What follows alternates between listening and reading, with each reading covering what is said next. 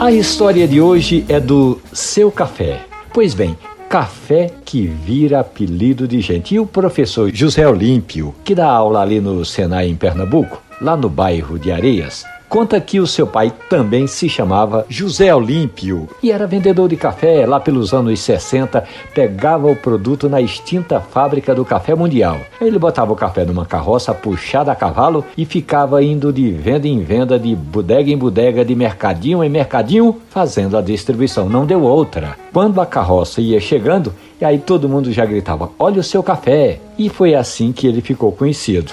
E agora que toda vez que está para nascer um integrante da família do seu café, dizem logo os parentes: lá vai chegando mais um ramo de café. E o professor Olímpio é um adepto da bebida como combustível para o trabalho. Entre uma aula e outra, sempre toma um café de qualidade com os amigos e conta histórias como essa do pai dele, o seu café, fazendo o dia ficar um pouco mais prazeroso, não é? E você? Você conhece alguma história, algum fã de café que tenha o nome de café, que goste de café? Mande para cá que a gente conta todos os dias aqui na Rádio Jornal ou nos nossos aplicativos onde eu conto histórias maravilhosas do mundo do café. Café e conversa. Um abraço, bom café.